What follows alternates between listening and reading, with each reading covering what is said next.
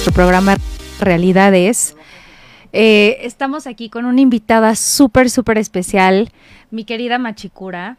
Así la van a, ahorita nos va a explicar por qué, por qué te, por qué te pusiste Machicura. Y me encantaría porque hoy vamos a hablar de un tema, encontrando tu propia magia y les voy a platicar de, de Machicura brevemente.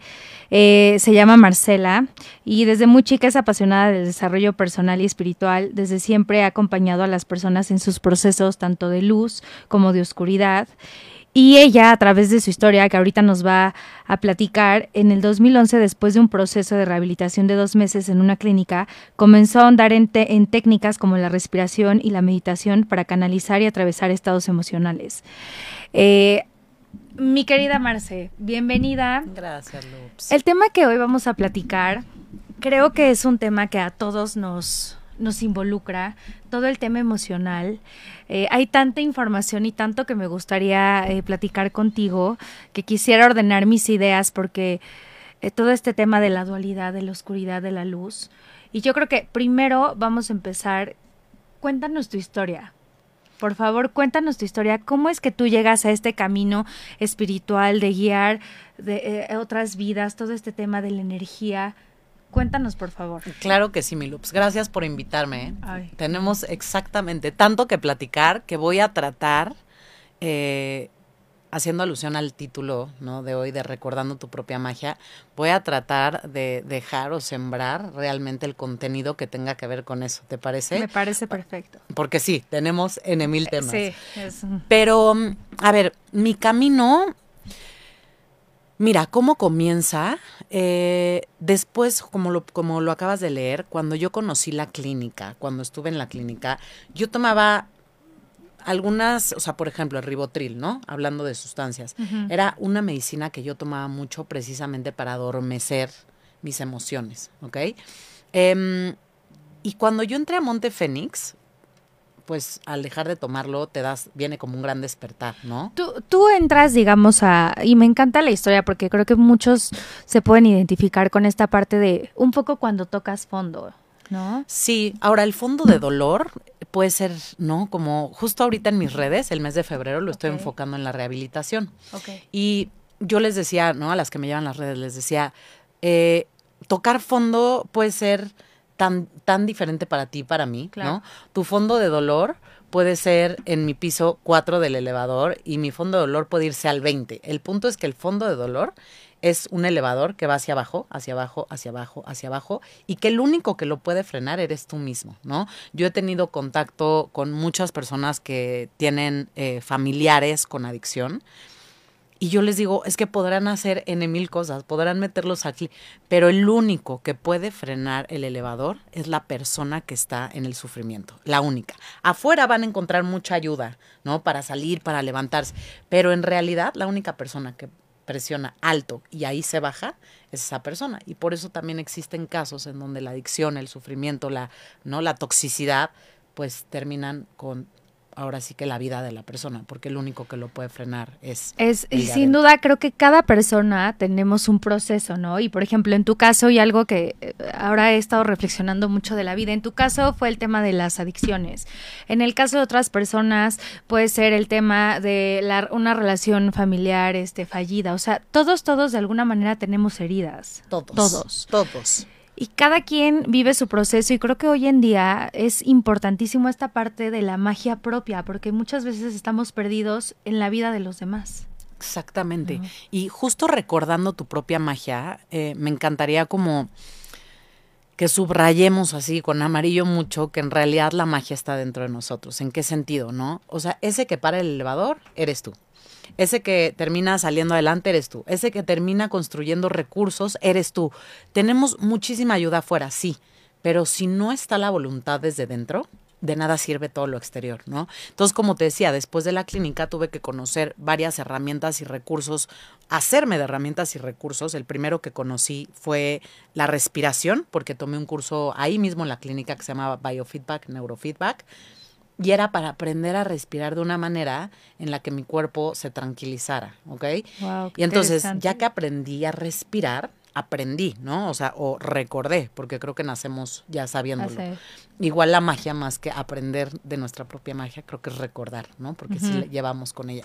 Pero, eh, y entonces, ya que conocí estas herramientas o que las recordé de respirar, de meditar, conocí el cacao, ahí, de ahí viene mucho lo de machicura. Ahorita sí que les platico un poco del cacao y de machicura.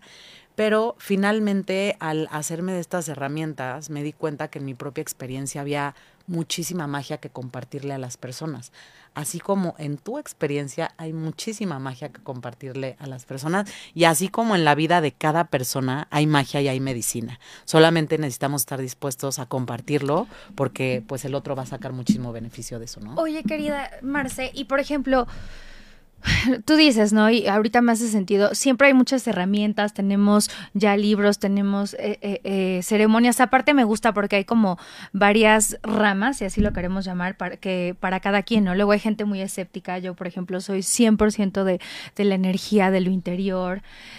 ¿Cómo, ¿Cómo le puede hacer una persona cuando tienes un caos y dices, no sé por dónde empezar, tengo todas las herramientas a mi alrededor, tengo muchas cosas, como dices tú, pero la persona está realmente hundida, que dice, ¿por dónde empiezo? O sea, ¿cómo obligarte, obligarte o cómo acelerar el proceso? Porque es hasta que uno quiere, como dices.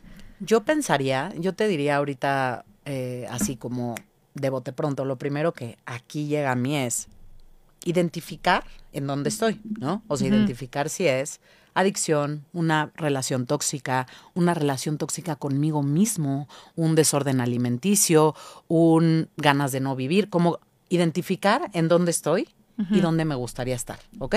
Eso sería lo primero, porque a veces estamos en tal caos y tal sombra y tal, que no sabemos ni qué hacer, ¿no? Porque precisamente, pues sí, herramientas, hoy te puedes meter a ver libros, entrevistas, todo lo que tú quieras. Un millón de cosas. Pero lo primero es ver dónde estoy, qué es lo que me, o sea, qué es lo que me está molestando, qué es lo que deseo cambiar, identificarlo muy bien. ¿No? Y ahí, ¿a dónde quiero llegar? ¿No? Quiero estar en un estado de mayor bienestar. No quiero estar en esta relación, no quiero ser golpeada, no quiero seguir consumiendo esta sustancia, no quiero perder el trabajo, no sé, cómo identificar es a dónde quiero llegar. Y de ahí ver, lo primero que yo pensaría, una, un, un como con brutal honestidad, ver si es necesario un especialista en algo. ¿Ok? Ok. En mi caso, eso fue importante, eso fue muy importante. Yo cuando, yo iba, te lo voy a, te lo voy a contar brevemente, pero yo iba caminando después de un fin de semana de verdad que conocí mi propia toxicidad muy profundo y me cuestioné qué quería de mi vida, si quería estar aquí o no. O sea, fue como muy, me revolcó ese fin de semana. Y me encontré un padre. Cero tenía que ver en ese momento yo tanto con la religión, pero me lo encontré y me dijo, oye, ¿estás bien? Y le dije, no. Me dijo, ok, ¿quieres ayuda? Yo sí, ¿no? Como que fue de, esos ángeles que muchas veces se presentan como padre, amigo. Siempre hay ángeles en la vida. No juzgar al ángel, ¿sabes? O sea, a veces decimos, no, tiene que venir de un... No, a ver. Y el punto es que una persona eh, que me presentó el padre ese día me dijo, ¿quieres que yo te ayude? Pues necesitas una clínica. Y mi primera reacción fue, no. O sea, cero. Eso es para gente que consume heroína, eso es para gente que se está muriendo. Yo no. Y entonces fue una resistencia. Y él me dijo, ok, está bien, pero si entonces no quieres la ayuda que yo te puedo dar, entonces no te voy a ayudar, ¿no? O sea, como, y yo no, pero dame algo más sencillo, o sea, algo que no sea tan agresivo. Me dijo, es que yo sé que esto es lo que necesitas porque yo ya estuve ahí. Entonces, si quieres mi ayuda, yo te la voy a dar y te voy a, o sea, y literal fue alguien que fue quien me pagó la clínica, fue, o sea, fue un ángel. No, no, o sea, fue un ángel. Ángel como pocos. Pero había que aceptar la ayuda con todo lo que, ¿no? Con todo lo que conllevaba.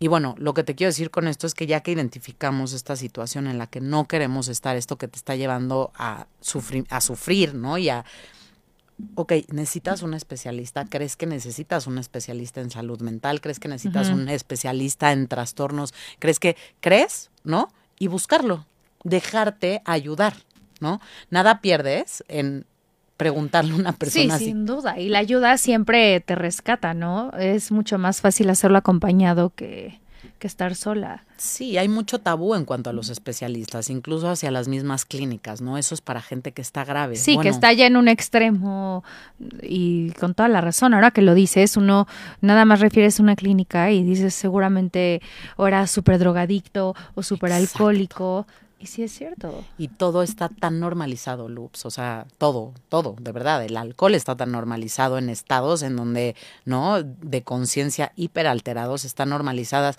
Mismas plantas sagradas, ¿eh? O sea, misma psilocibina. Sí, totalmente. yo, o sea, en todos los sentidos, todo está tan normalizado y tan justificado que difícilmente dices, no, sí, yo creo que necesito ayuda. No, no, si tú no necesitas ver a tu alrededor, necesitas ver en tu interior para ver si necesitas ayuda. No, no, no, no tiene que ser referencia al exterior. Estás sufriendo, estás cuestionando si quieres vivir, entonces no te compares con todos los demás. Simplemente tú pide ayuda, rescata tu propia vida, ¿no? Totalmente.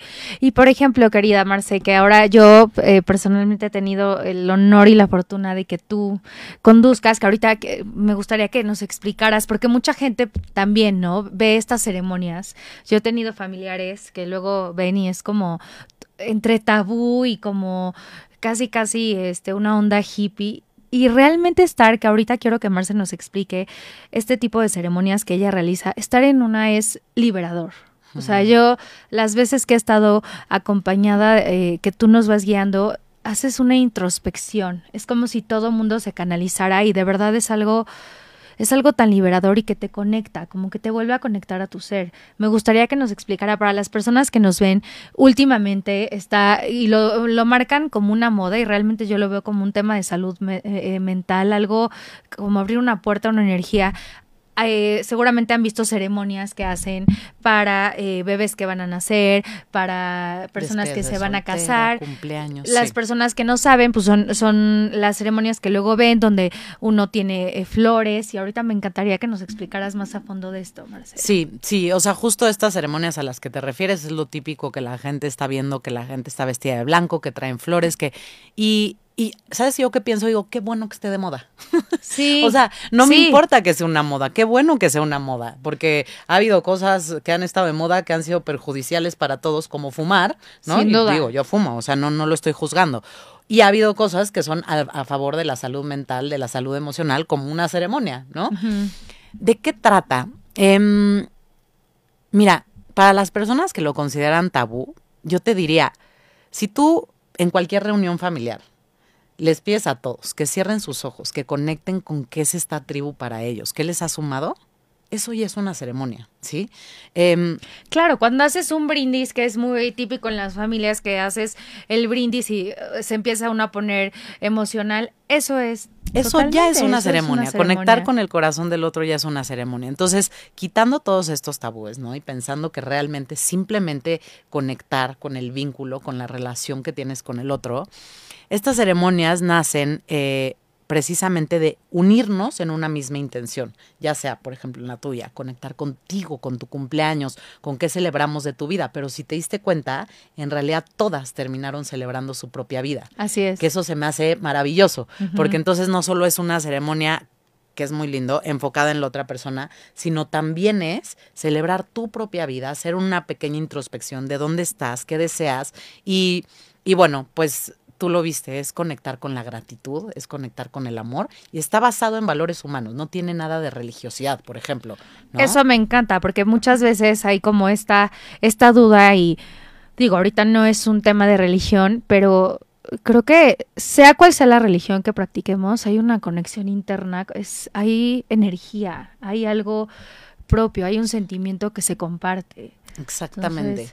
Exactamente, entonces más allá de cualquier religión, yo lo he hecho con la comunidad judía, lo he hecho con católicos, con cristianos, lo he hecho con budistas, o sea, en realidad, o con personas que no tienen ninguna religión y no no tiene que ver con eso, son valores humanos. Si tú te pones a pensar, ¿no? En una ceremonia que he vivido contigo, ¿de qué se habló? Se habló del amor, del vínculo, de la tribu, de la, gratitud, de la vida misma, de respirar en este momento.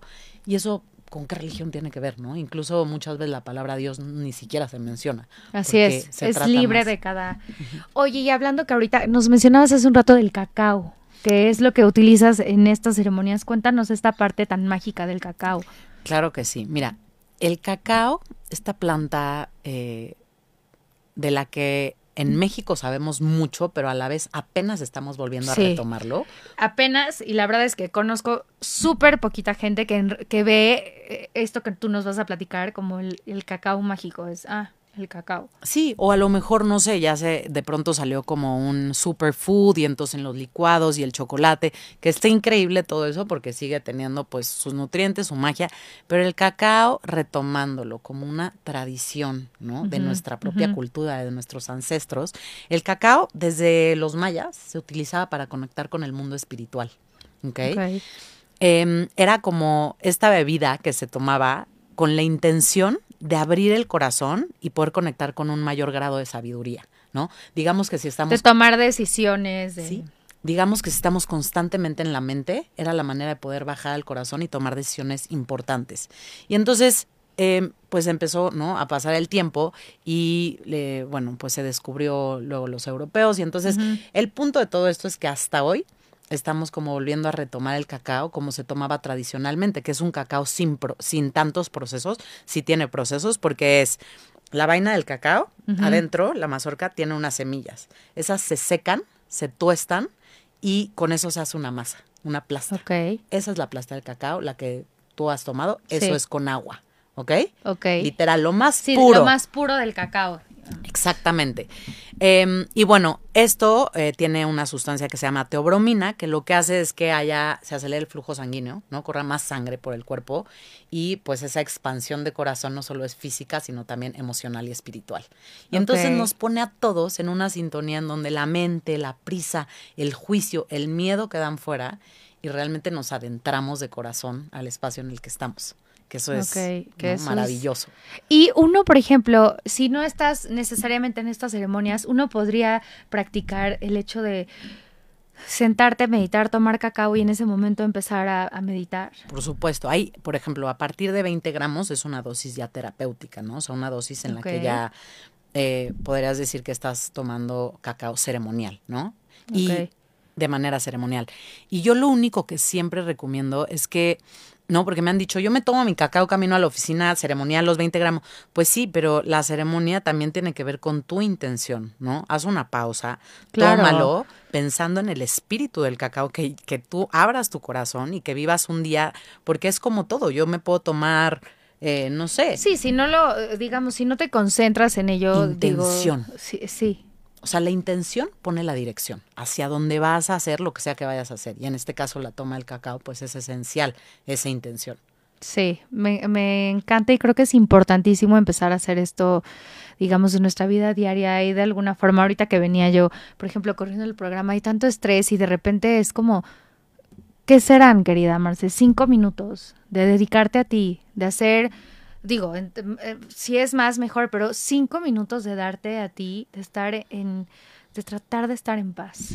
Justo ahorita en marzo, para las personas que no conocen el cacao, muchas personas no tienen oportunidad de ir a la rueda de sanación, ¿no? Que, que también quiero que me platiques de eso, porque yo muero por ir. Ahorita nos platicas. La rueda es abierta al público, es gratuita es los jueves a las 8 de la mañana en el Parque de Alerces, ¿ok? En Bosque de Alerces. Por favor, por favor, anoten. Y de verdad, lo vuelvo a repetir, es gratuito. Abierto al público. Abierto al público. Todos los jueves a las 8 de la mañana. Todos. Todos los jueves a las 8 de la mañana. ¿Recomiendas que lleven algo? ¿Se tiene que llevar algo? Nada, yo pongo todo. Pongo el cacao, los cojines, todo. O sea, es de verdad. Esto es un regalo. De verdad, háganlo. O sea, yo quiero estar ahí.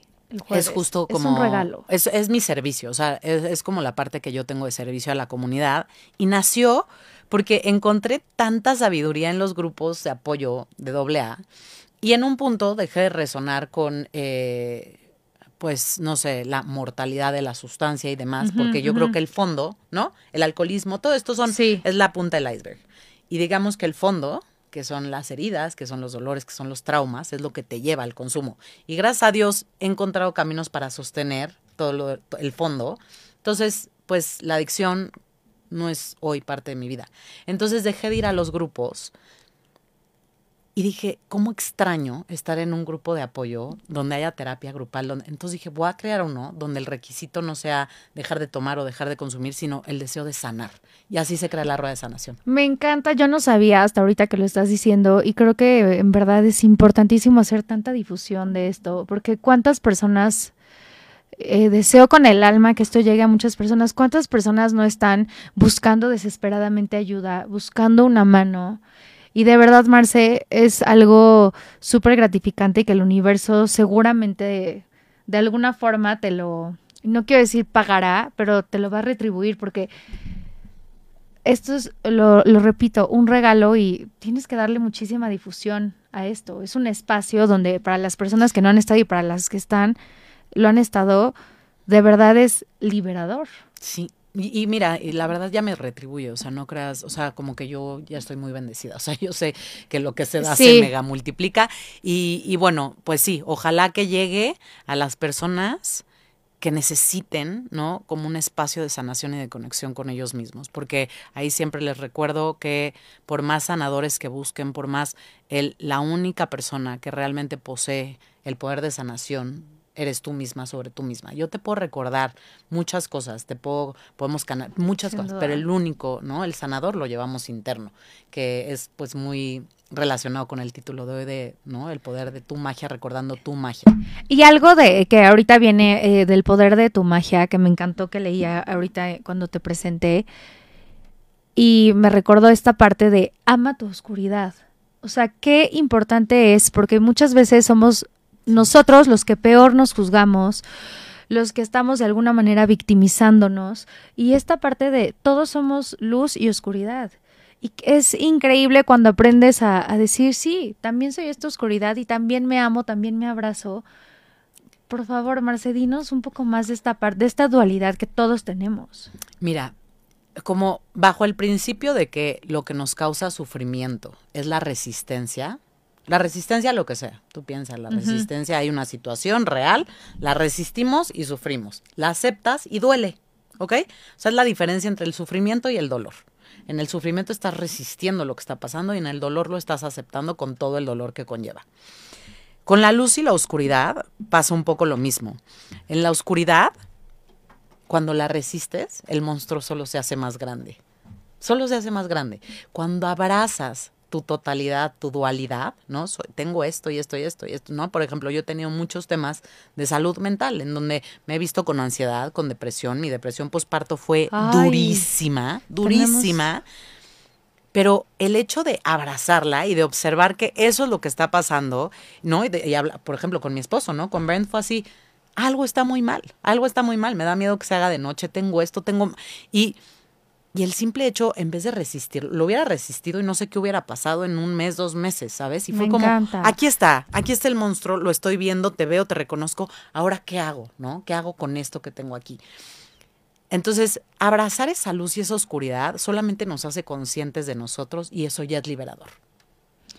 Mira, no la había visto, o sea, me quedé pensando y sí es cierto, ¿cuántas veces tienes situaciones que no o sea, que no te gustan y te resistes, o muchas veces, por ejemplo, a mí me pasa, ¿no? Cuando tengo alguna situación, he desarrollado como esta parte de, tengo una situación que sé que me va a lastimar y me bloqueo inmediatamente. Entonces es como si no existiera y al final va creciendo y creciendo y qué diferente es cuando, exacto, cuando lo abrazas y me pasó ahorita que mm, lo, lo comparto, digo, igual, una depresión postparto en mi primer hijo, tremenda, tremenda de decir o sea, no puede ser que en un momento tan eh, esperado, tan soñado, que cuando dices, bueno, es lo que siempre quise, esté más triste que nunca en mi vida, no me quiera parar de la cama. O sea, me sentía doblemente culpable y justo le dije a mi esposo, algo está, no estoy bien. O sea, no, no de verdad me cuesta mucho pararme de la cama hasta que entendí, acepté mi depresión y adelante con ella. Que la maternidad, eh, tenemos que hacer otro programa de esto, pero para las mamás que nos escuchan, la maternidad es hermosa, pero también es tremenda. Es completamente dual. Yo es lo más duro que he vivido en mi vida. Lo más duro, ¿eh? Y a la vez lo más hermoso. O sea, ha tenido esos dos matices y tan, y bueno, y yo, yo creo que le sumamos mucho al mundo, así lo pienso yo, siendo así de reales, Loops, porque ya estamos como viendo tantas, eh, no sé, como fachadas que no son reales que solo muestran una parte de la película que es real, esa parte de la película es real. Pero ¿quién nos muestra el otro lado de la película? ¿Sí? ¿Quién nos muestra el lado oscuro de la película, de la maternidad, de la pareja, de, ¿no? Sin duda. Y creo que ser reales es nuestra manera como, no sé, de sumarle al mundo y de decir, sí, la maternidad es divina, pero en mi depresión postparto no quería vivir, no quería vivir. Y tenía a mi bebé que tanto la deseé, o sea, fue completamente sí, deseada. Así es, totalmente. Y entonces es como, ok, amo a mi hija, amo a mi esposo, pero estoy teniendo este problema hormonal mental real que no me está dejando vivir. Y entonces es completamente y te refleja tus propios traumas y te refleja tu propio dolor y te refleja tu propia infancia, lo trabajado, lo no trabajado. Entonces, creo que simplemente presentarnos así de reales, ya me parece que ya le suma a la humanidad. Yo pienso eso. Y es muy chistoso porque ahorita que lo hablamos, hay hoy en día hay un sinfín de herramientas, ¿no? Por ejemplo, en el tiempo de eh, antes no se hablaban de las cosas. Nadie hablaba, todo era, digamos, cada quien tenía que resolverlo como podía. Pero ahora algo que me parece chistoso es, tenemos mil herramientas, pero a la vez siento que es cuando más máscaras también estamos poniendo. Por esta idea de la felicidad, de idealizar y al final, pues, como dices tú, no podemos negar que la oscuridad es necesaria, hay que abrazarla y sin oscuridad no hay luz y sin luz no hay oscuridad. Sí, justo el otro día estaba caminando como que encontré una herramienta, digo, ya la había ya la había conocido, pero más bien fue un momento de enraizarme con un árbol que lo viví de manera tan profunda que lo quise compartir en redes, ¿sí? Y lo único por lo que no hablo hablo al respecto ahorita es que dije, claro, es que muchas veces compartimos la herramienta porque en el momento en el que te está revolcando la ola, lo último que quieres es compartirlo, ¿sí?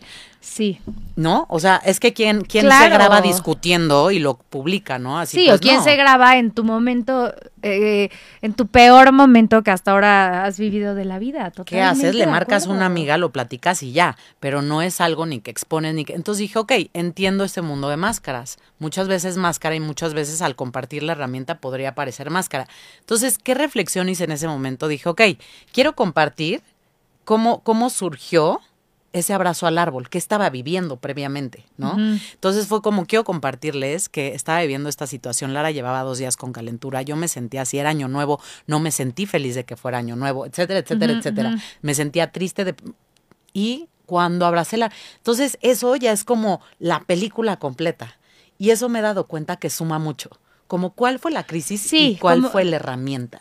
Y creo que eso es importantísimo y más ahora que estamos en un mundo, y lo he repetido varias veces, de redes sociales y de toda esta parte, es tan importante el mostrarse real, ¿no? O muchas veces en historias, por eso me, eh, me gusta que nos cuentes la tuya, porque ya en historias de éxito, que sin duda sigues teniendo tus procesos y todo, pero muchas veces lo ves por fuera y dices, wow, esta persona eh, está logrando lo que quiere, esta persona, sí, pero ¿qué hay detrás de todo eso? No tuviste la oportunidad y como dices tú, no fue en vivo compartir tu dolor, pero ¿qué hubo detrás de todo eso? Siempre, siempre creo que para cualquier persona, y la vida seguirá teniendo pruebas, pero para cualquier persona que de alguna manera está plena en, en, en algo, no se nos olvide que siempre todos han tenido sus tormentas. Y seguimos teniéndolas. Sí. Creo, que es importante recalcar, ojalá se puedan quedar también con esta parte, que la sanación no es un punto de llegada, ¿no? La sanación es un camino, es una espiral, ¿no? En ascendente.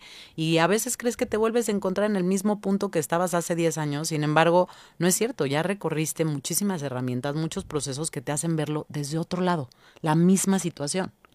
Eso, siempre creo que es muy importante. No hay, mucha gente cree que con esta búsqueda y que cuando ya estás con algún especialista, cuando estás, ya, se va a resolver tu vida. A ver, los fantasmas y tú me lo dirás, van y vienen. Y un día estás bien y otro, pero entiende si a mí a nivel personal, no sé a ti, querida Marce, a mí lo que me ocurrió es decir, a ver, yo, yo, yo, Guadalupe, soy Guadalupe soy importante, o sea, la que soy importante aquí soy yo. Si yo sigo culpando, si yo sigo eh, regando en los demás, pues toda mi vida se va a desperdiciar en eso. Y me creo tan importante, no lo digo desde un lado egocéntrico, sino desde un lado del amor, que dije, tomo esto, tomo mi historia, me abrazo, soy esta, y así es como lo logro digamos, lo logro liberar. Mira, tenemos preguntas, mi Qué padre, me encanta que tengamos preguntas. A ver, querida Marce, tenemos una pregunta de Fernanda Allende y dice, ¿se puede salir de la depresión de un divorcio donde duramos 25 años? Yo creo que ya me dirás tú qué piensas desde tu medicina, tu magia, tu sabiduría, pero más allá de si es un divorcio de 26 años o no, la pregunta sería, ¿se puede salir de la depresión? Yo diría siempre sí. Siempre sí. Siempre hay luz, siempre hay ayuda. lo más importante, como lo dije en el elevador de los fondos de dolor, es tener el deseo y hacernos de los recursos, del recurso inmediato. No se trata de ver cómo en tres años ya voy a estar corriendo y haciendo ejercicio y sintiéndome plenamente feliz. No. ¿Cuál es el paso inmediato que puedo dar hoy? El inmediato. A veces va a ser pararme a bañarme. Yo cuando estaba en mi depresión postparto, pararme a bañarme fue el paso uno y me obligó, Brent, me obligó. O sea, no lo quería hacer. ¿Cuál fue el paso siguiente inmediato marcarle a un psiquiatra? ¿Cuál fue el siguiente inmediato decidir tomarme la pastilla? ¿Cuál fue? y entonces, pero yo creo que atender el paso inmediato es la respuesta sí que nos hace Fernanda en este caso. Yo también le diría a Fernanda, sobre todo en temas de relaciones, digo, cada quien es muy personal, pero una relación yo creo que de tantos años también de alguna forma creas mucha codependencia, mucha costumbre. Entonces es como ir rompiendo poco a poco, ¿no? Yo eh, creo firmemente que nadie en esta vida es indispensable, ¿no? Cada quien, digamos, este, Fernanda, te deseo que cada día sea mejor, sea mejor, cada día es un amanecer. Y yo sí creo, Marci, y ojalá, y tú corrígeme, pero yo sí creo que al final el tiempo si uno empieza por estos detalles mínimos, al final el tiempo cura. Y lo dijiste bien, si uno empieza, ¿no? O sea, el tiempo va a curar siempre y cuando tú estés poniendo eh, esos pasitos que necesitas poner, ¿no?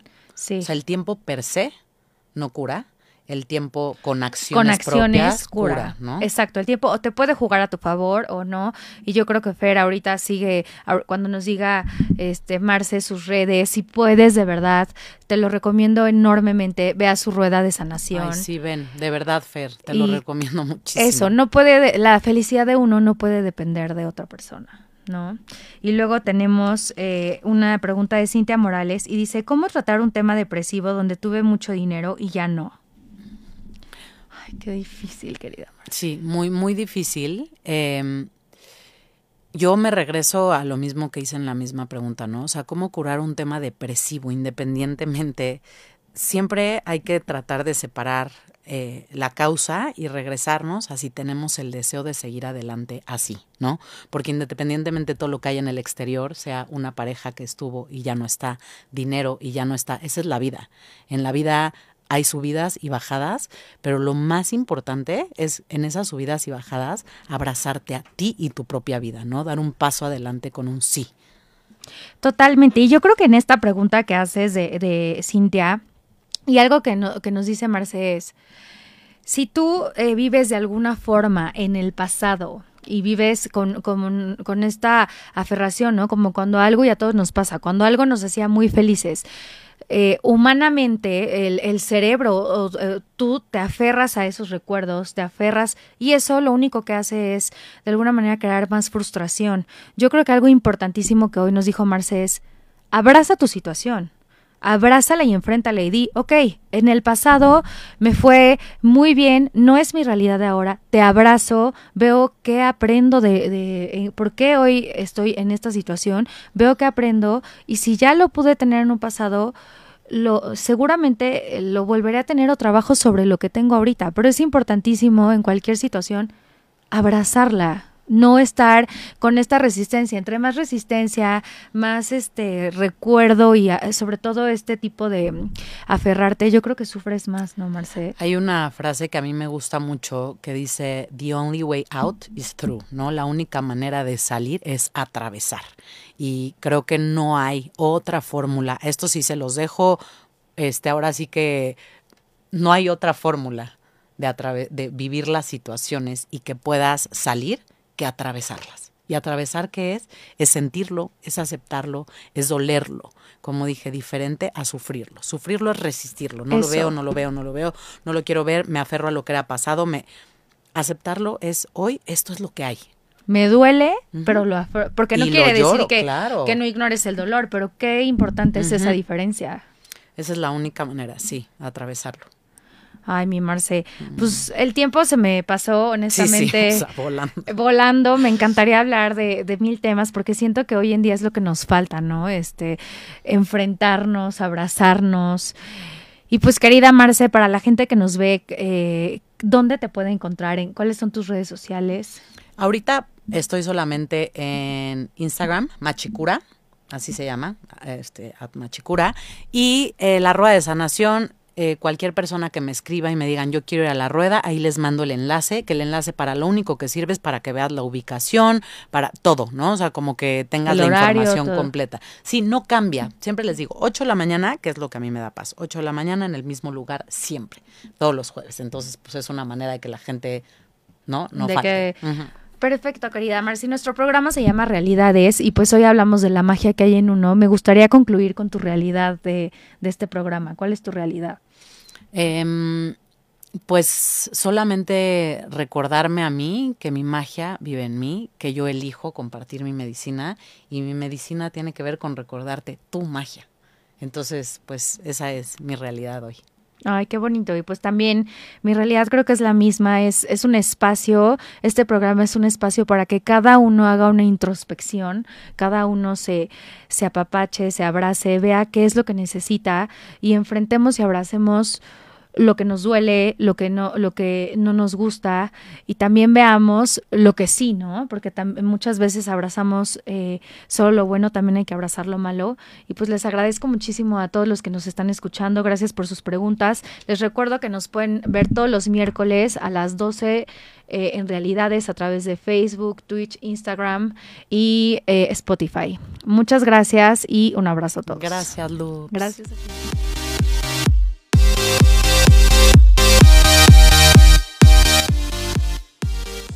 Desde cualquier dispositivo y en cualquier plataforma recibe las notificaciones de Radio 13 Digital. Venos y escúchanos en Facebook, YouTube y Daily Motion de Radio 13 Digital. Dale me gusta a nuestro perfil. Síguenos y activa las notificaciones de las publicaciones y video para que te lleguen las alertas de los programas que están al aire. Escucha nuestro podcast en Spotify, Amazon Music, Apple Music y Deezer. Síguenos en YouTube Búscanos como Radio 13 Digital. Suscríbete a nuestro canal y activa la campana para que te lleguen las notificaciones de todo nuestro contenido. Visita nuestra página web www.radio13.mx. Radio 13 Digital, programación consciente.